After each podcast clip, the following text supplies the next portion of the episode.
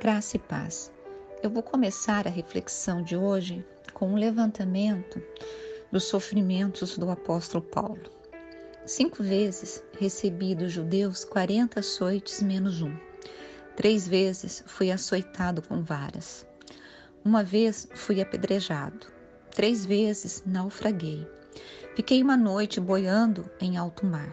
Em viagens, muitas vezes, em perigos de rios, em perigos de assaltantes, em perigos entre patrícios, em perigos entre gentios, em perigos na cidade, em perigos no deserto, em perigos no mar, em perigos entre falsos irmãos, em trabalhos e fadigas, em vigílias, muitas vezes em fome e sede, em jejuns, muitas vezes em frio e nudez, 2 Coríntios, capítulo 11, dos versículos 25 ao 26.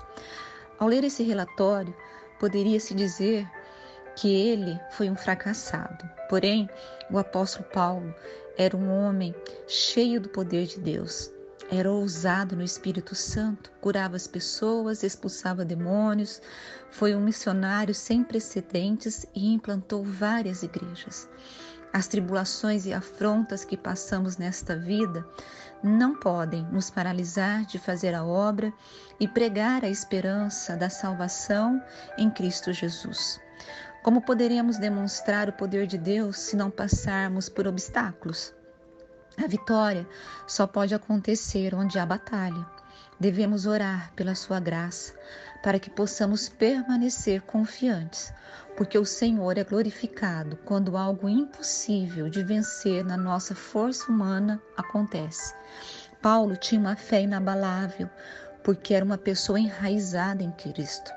Só uma pessoa com tamanha fé é capaz de regozijar-se em meio às tribulações, necessidades e escassez. Aquele que ama verdadeiramente a Jesus Cristo tem alegria em servi-lo, independentemente das circunstâncias.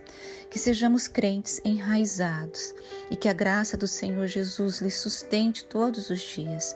Que as suas tribulações, os seus sofrimentos não sejam empecilho para que você continue amando o Senhor Jesus e orando e crendo no milagre e crendo que o Senhor Jesus nos socorre, nos fortalece e nos levanta.